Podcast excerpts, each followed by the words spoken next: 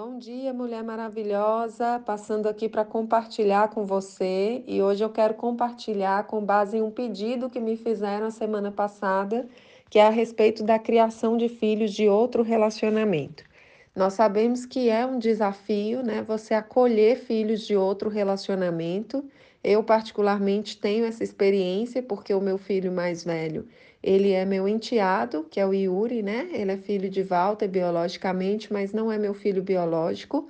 Mas eu crio ele desde os quatro anos de idade. E uma coisa que foi positiva para mim é porque ele veio morar comigo bem pequeno. Isso facilitou para que eu pudesse ainda contribuir para o processo educacional dele e assim é, alinhar um pouco né, a percepção dele àquilo que eu acreditava. Mas nós sabemos que nem sempre é dessa maneira, né? Muitos casais lidam com esse desafio e já é, recebem essa criança em uma fase maior, onde a criança já tem ali o seu caráter formado, seus princípios, seus valores, e que muitas vezes divergem, né? Desse cônjuge que está recebendo essa criança como enteada, né?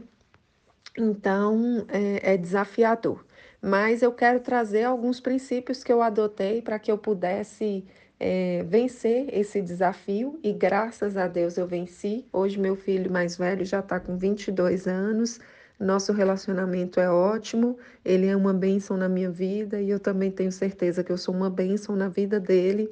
E assim, foi desafiador, mas é uma grande vitória para nós atualmente. E alguns princípios que eu adotei para que eu pudesse lidar melhor com essa situação o principal deles foi a decisão de amar. Eu decidi amar essa criança. Eu decidi que eu me esforçaria por essa criança como se ela fosse meu filho, né? Como se fosse minha criança. Eu já tinha um filho, meu filho tinha dois anos e meio quando Yuri veio morar com a gente. Eu e ele tinha quatro anos, Yuri tinha quatro anos.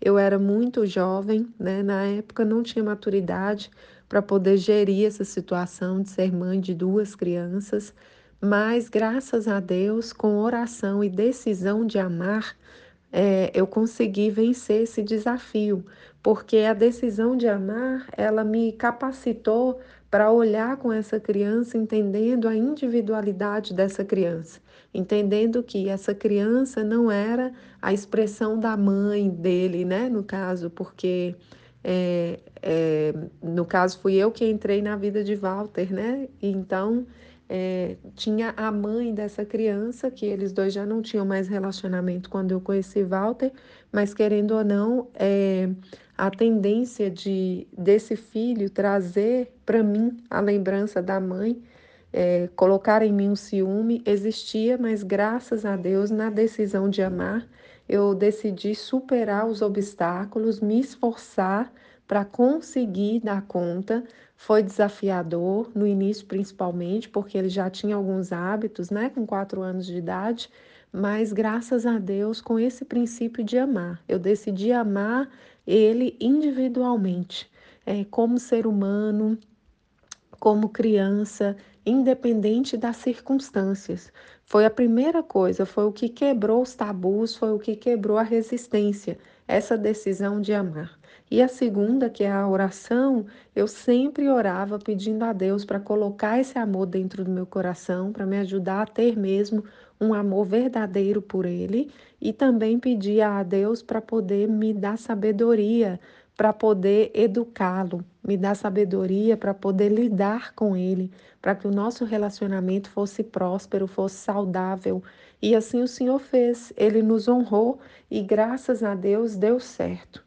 É, o meu conselho para quem tem lidado com essa situação é de que decida amar. Independente se você vai dar conta de criar essa criança ou se você vai chegar num nível onde você vai pedir o seu cônjuge para não, não te proporcionar mais né, essa questão de, de ter que criar a criança, né?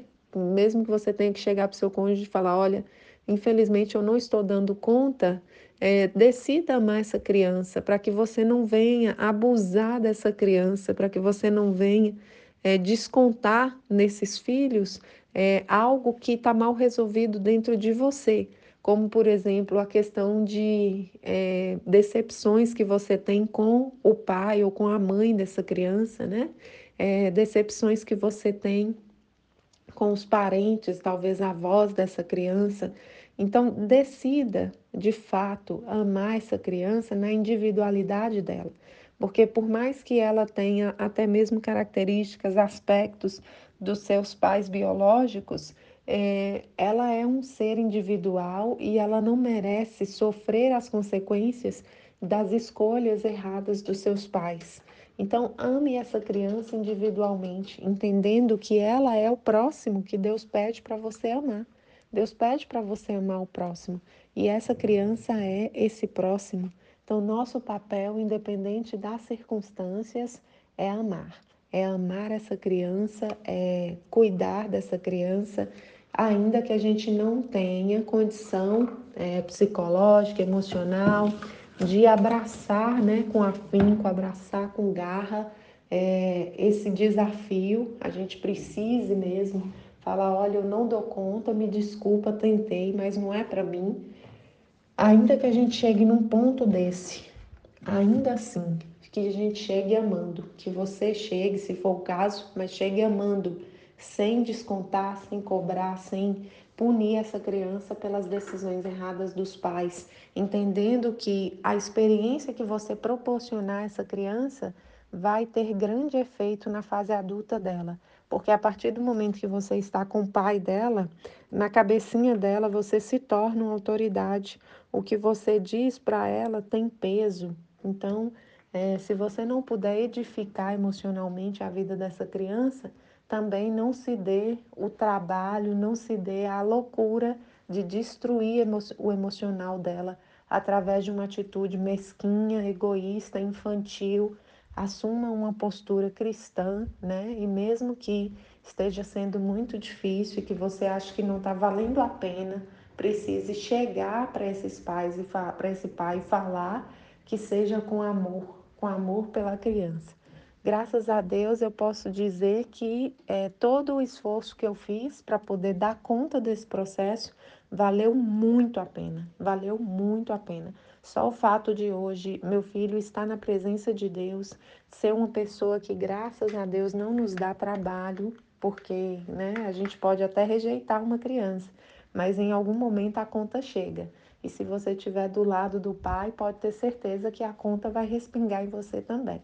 Então, graças a Deus, hoje nós não temos esse desafio de é, estar com o filho aí perdido, estar com o filho dando trabalho, nada disso, porque houve um investimento anterior, né?